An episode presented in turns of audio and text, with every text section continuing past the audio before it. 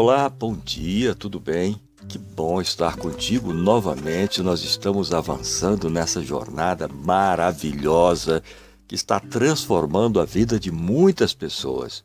Essa é uma jornada de intimidade com Deus. É o primeiro seminário de enriquecimento espiritual, comunhão e santidade. São 41 dias com Deus. Você vai aprendendo. Olha, nós já encerramos a primeira parte, que teve como tema geral, você foi criado para relacionar-se com Deus. Foram 11 dias maravilhosos e agora nós estamos começando uma outra etapa. Essa outra etapa tem como tema geral: você foi criado para andar diariamente com Deus. É o tema muito interessante. Você vai aprender a andar com Deus. E esse décimo segundo dia, o tema é como encontrar a Cristo. Você já sonhou encontrar teu encontro pessoal com Cristo? Ah, você vai saber agora. Essa é a primeira parte, porque amanhã nós teremos no 13 terceiro dia como encontrar a Cristo, parte número 2. E vamos ao nosso estudo, que tem a coordenação do pastor Gil Caetano, lá do Rio de Janeiro, e a gravação é comigo, Carlos Bock. Sou seu amigo e tenho uma alegria imensa de estar contigo todos os dias. Então vamos ao estudo. O conteúdo das duas próximas jornadas Como Encontrar a Cristo, parte 1, hoje, e amanhã, parte 2, foi adaptado do capítulo 3 do livro Como Tornar Real o Cristianismo, escrito pelo pastor Morris Vantham. Com humildade e espírito de submissão, Vamos continuar nossa jornada. Você já imaginou se Deus estivesse perdido? No passado, ele pareceu estar tão perdido que alguns até mesmo acreditavam que ele estivesse morto. Se Deus não está perdido, por que é tão difícil encontrá-lo? Há vários anos li uma carta escrita por um jovem em idade colegial e jamais fui capaz de me esquecer do seu clamor por socorro. Muitos de nós, jovens fiéis membros da igreja, estamos em uma situação desesperada. Temos uma grande, ampla e profunda necessidade de que não está sendo satisfeita. Estamos morrendo por inanição porque não estamos sendo alimentados. Por favor, leve-me a sério, porque sei do que estou falando. Jovens estão deixando diariamente a igreja, amargurados, desiludidos e sem esperança, enquanto outros, sem mesmo considerarem que tenham algo a ver com religião, porque não veem nela nada que nos, nos ajude. Não precisamos de mais sermões a respeito de testemunhar a outros. Reiteradamente nos é dito que devemos partilhar o Evangelho. Mas ao responder a esse desafio, descobrimos que nada temos a dizer. Como podemos convencer outros a guardar o retorno de Cristo quando a maioria de nós nem o reconheceria se visse? Precisamos de alguém que nos fale acerca de Deus. Sabemos tudo a respeito de doutrinas e práticas da igreja. Conhecemos muitas coisas, mas não conhecemos a Cristo. Nunca fomos apresentados a Ele e, a menos que Ele opere um milagre e se revele a nós, jamais o conheceremos. Por favor, ensine-nos a como conhecer a Deus e seu caráter. Somos bebês espirituais.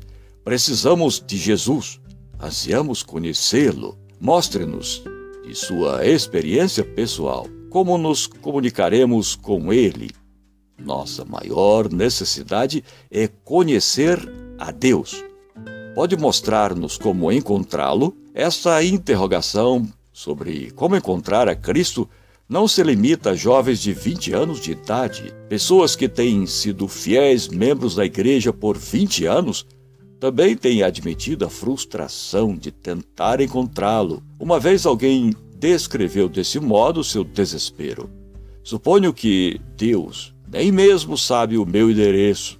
É interessante notar que personagens bíblicos parecem ter tido a mesma dificuldade ao tentarem encontrar a Deus. Jó, capítulo 23, versículo 3, ecoa o clamor desesperado de uma alma faminta. Ah, se eu soubesse onde eu poderia achar. Amós, capítulo 8, versículo 12, fala sobre um grupo de pessoas correndo de mar a mar, do norte até o oriente, procurando a palavra do Senhor e não sendo capaz de achá-la. Não lhes parece isso desanimador? Tem-se a curiosidade de saber se é possível encontrar a Deus. É possível ao homem iniciar essa procura de Deus? A Bíblia indica que alguns são bem-sucedidos nessa busca. Há uns poucos. Mateus, capítulo 7, versículo 14, descreve dois caminhos que levam ao nosso destino final. Conquanto a maioria de nós siga o caminho largo, que conduz à morte, alguns logram encontrar o caminho estreito, que conduz à vida. Jesus afirma que, se buscarmos, acharemos descanso para a nossa alma. Mateus, capítulo 7, versículo 7. Capítulo 11, versículo 29. E Deus promete que, quando buscarmos de todo o coração, nós o acharemos. Jeremias, capítulo 29, versículo 13. Porque ele não está longe de nós. Atos, capítulo 17, versículo 27. É evidente, portanto, que existe apoio para buscarmos a Deus. Não temos de esperar que venha o pregador ou o clérigo para convencer-nos de que necessitamos de Deus. Outros podem ser um auxílio para levar-nos a conhecer a Deus, mas a verdade é que Deus está sempre onde estamos, procurando atrair-nos a Ele, mesmo antes de gastarmos muito tempo e energia procurando. Lembro-me das histórias Jesus, que Jesus contou a respeito da ovelha perdida, da dracma perdida e do filho pródigo, de Lucas capítulo 15. Os publicanos e outros pecadores estavam se aglomerando em torno dele, escutando avidamente suas palavras. Nos arredores da multidão, os fariseus e doutores da lei, virtuosos aos seus próprios olhos, começaram a murmurar entre si, dizendo: este recebe pecadores e come com eles.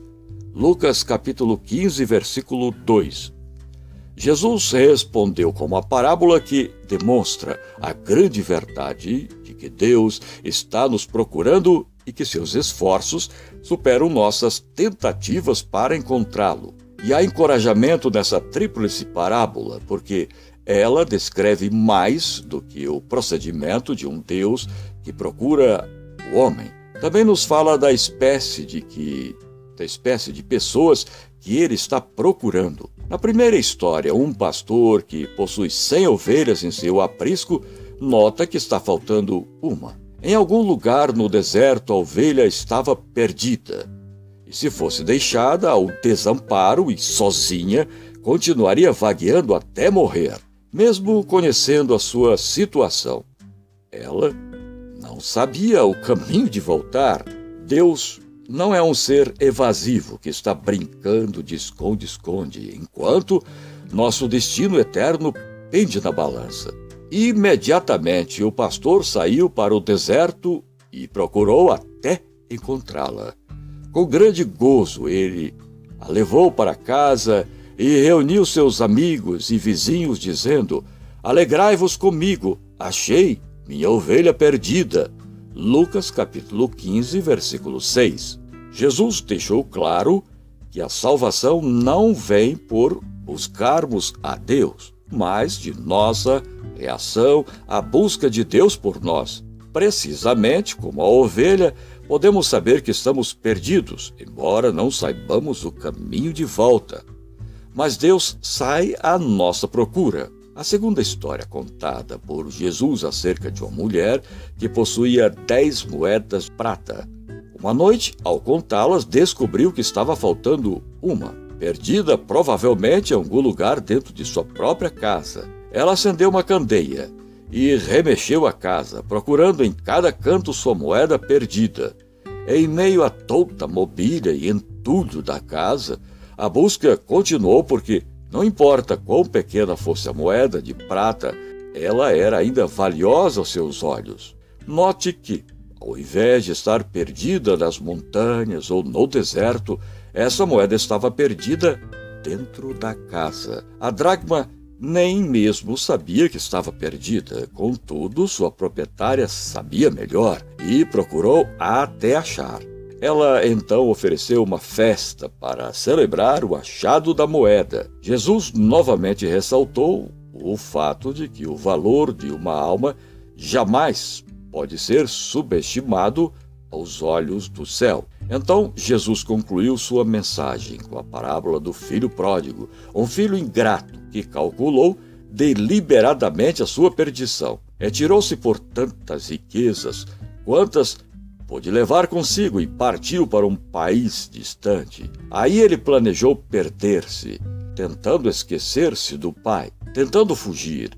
Por algum tempo ele pareceu ter alguma medida de sucesso e encontrou amigos que o ajudaram a gastar desenfreadamente o seu dinheiro. Mas então chegou o dia em que ele se viu no final dos seus recursos. Gastou o seu casaco, o seu terno, o seu pullover, gastou sua camiseta e finalmente caiu em si, no chiqueiro, lembrando-se de todo o amor que seu pai lhe dispensava. Aquele mesmo poder de amor estava atraindo-o de volta.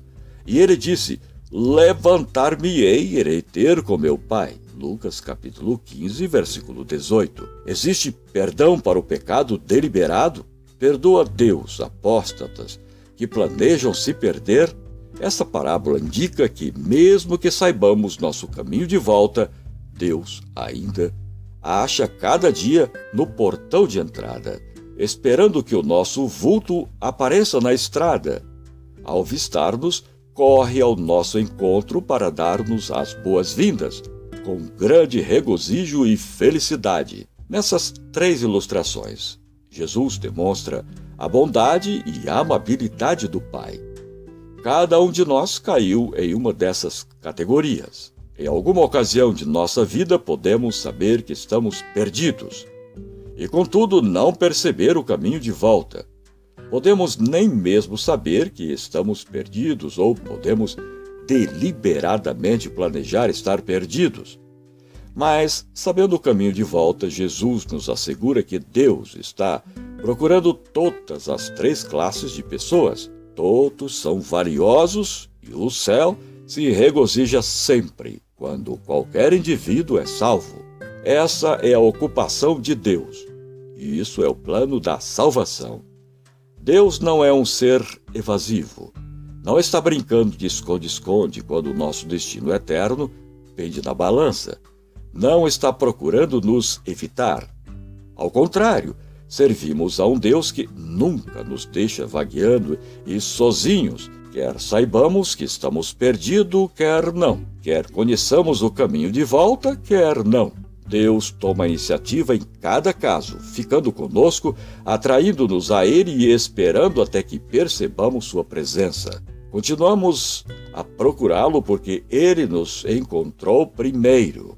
Nós o amamos porque Ele nos amou primeiro. Todo o caminho de um mundo de glória para um mundo de pecado e dificuldades. Ele está sempre nos procurando. Bem, dirá alguém. Se Cristo está nos procurando, por que é tão difícil encontrá-lo? O problema tem sido sempre o mesmo, desde o princípio, quando o pecado entrou em nosso mundo. Não podemos achá-lo porque gastamos a maior parte de nossos esforços e energias fugindo dele. E às vezes fugimos depois, mesmo depois de o termos achado. Adão fugiu por entre as árvores e arbustos do jardim do Éden sabendo que Deus logo viria falar com ele, mas, como fazia diariamente, Adão estava com medo de encará-lo depois de se rebelar contra a sua vontade. Finalmente encontrou um denso matagal e se escondeu, esperando que Deus não o visse. Mas Deus veio correndo atrás dele. Jacó fugiu de casa, Jacó fugiu de sua casa e de sua família para o deserto. Seu irmão estava a fim de matá-lo, e ele imaginou que sua vida estava prestes a terminar, pondo uma rocha como travesseiro e tentou dormir. Então, viu a escada mística que ia da terra ao céu. Deus o estivera seguindo. E Jacó ficou emocionado com a percepção que Deus ainda o amava a despeito de sua perfídia. Jonas também fugiu de Deus. Receoso de levar a mensagem a Nínive, ele fugiu. Dentro de um navio, em alto mar, ele pensava que finalmente havia logrado êxito em sua fuga. Mas Deus o seguiu até o ventre do grande peixe. Saulo de Tarso tentou matar todos os cristãos de Jerusalém. Dali, partiu para Damasco, em uma ânsia de dar fim aos novos cristãos. Deus correu atrás dele, disposto a perdoar o passado e pronto para ajudar Saulo a construir nele uma nova vida. Seguiu ao longo da estrada de Damasco, lembrando a Saulo a oração de um moribundo: Senhor, não lhes impute este pecado. Atos, capítulo 7, versículo 60. É muito difícil fugir de Deus, mas com frequência tentamos tudo o que está ao nosso alcance. Toda manobra e evasão tentando deixá-lo para trás. Estamos realmente fugindo da mesma coisa, submissão. Estamos tentando evadir-nos daquele momento da verdade em que nos deparamos com a percepção de que somos incapazes de administrar a vida e as coisas da eternidade. Nosso ego e orgulho tornam muito difícil a rendição de nós mesmos. Nosso coração humanista prefere a religião do faça-o você mesmo, da qual confiamos em nossa capacidade e recursos inerentes. Queremos apoiar-nos em algo que possamos fazer, de sorte que inventamos toda sorte de meios para escapar da submissão. Frequentemente, procuramos manter-nos ocupados com assuntos bastante legítimos, tais como estudos ou trabalho, para que não tenhamos de pensar seriamente nos temas do, nos temas do tempo, eternidade e relacionamento com Deus. Os estudantes de faculdade gostam de queixar-se a respeito de ter deveres demais para fazer e não ter tempo suficiente para cumpri-los. Mas, rememorando os meus anos de colégio, assim que foram os dias mais despreocupados da minha vida, porque cada ano que passa traz mais deveres e responsabilidades. Enquanto o tempo parece mover-se mais e mais rápido, alguém me deu um livro com o intrigante título Como Viver 24 Horas por Dia. Planejo lê-lo um dia. Ainda não fiz porque não tenho tempo suficiente. Se tentarmos escapar através dos deveres mundanos da vida, então nos tornamos absorvidos por no prazer. Fugimos de nós mesmos e de Deus, sempre em grande atividade, em constante movimento, sempre à procura de mais uma excitação ou emoção para guardar-nos de pensar a respeito do futuro. Escapismo orientado para o prazer. Desenvolvemos uma espécie de síndrome para as coisas eternas, para as eternas inquietações. Se não podemos encontrar suficiente atividade ou prazer para manter-nos ocupados, ficamos transtornados porque a pior tortura do mundo seria ter tempo para pensar em Deus e na eternidade. Embora nos queixemos de excesso de trabalho, estamos contentes porque isso sempre ajuda a impedir que entreguemos o eu. Outra rota de escape é através da pseudo-religião. Revestindo-nos de toda a ostentação, exterioridades do comportamento e vocabulário religioso. Tornamos-nos peritos em simulação, em representação, em fingir que estamos perto de Deus, sendo que não estamos. O sucesso em encontrar a Deus é medido pelo número de lágrimas derramadas. Quando nos quando não podemos aceitar um relacionamento pessoal de dependência de Deus, Procuramos maneira de evitá-lo. que passem por meio de que passem por meios de lembrar-nos dele.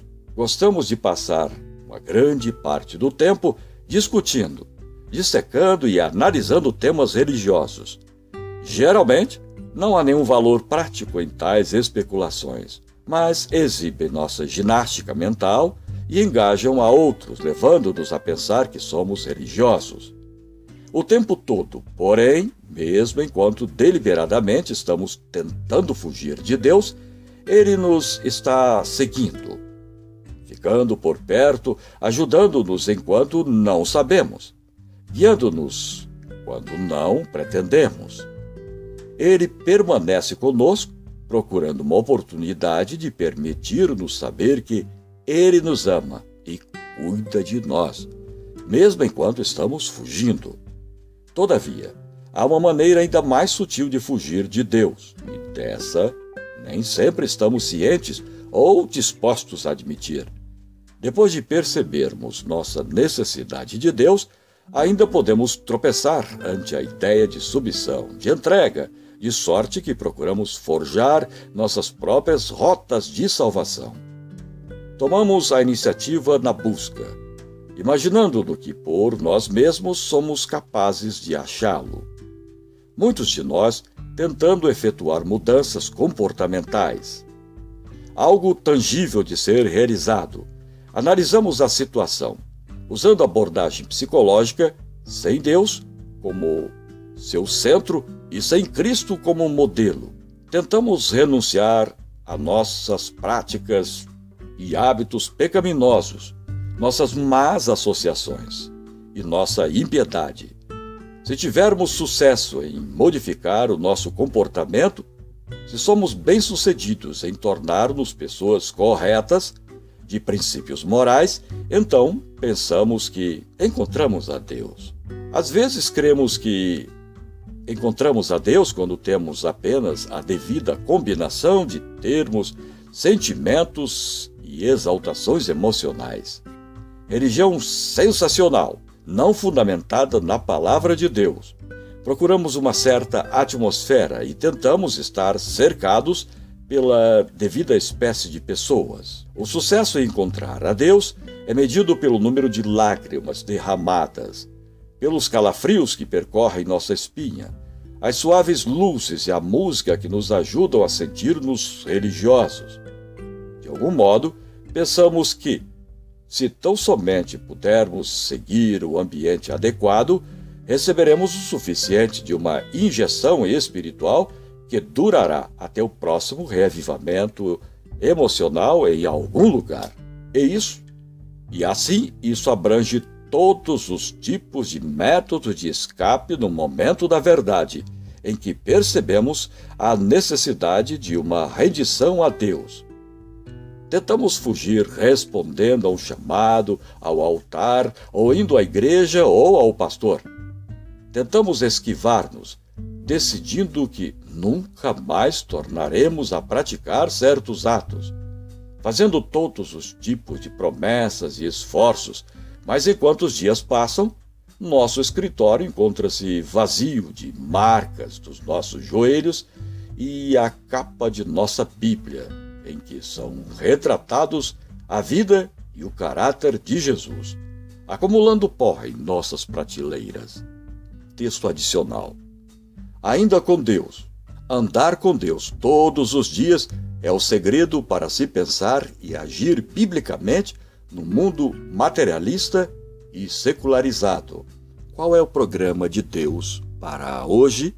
Não esqueça: os que põem toda a armadura de Deus e devotam algum tempo cada dia à meditação, oração e estudo das Escrituras estarão em ligação com o céu e terão uma influência salvadora, transformadora sobre os que o cercam Pensamentos elevados, nobres aspirações, claras percepções da verdade e dever para com Deus serão seus.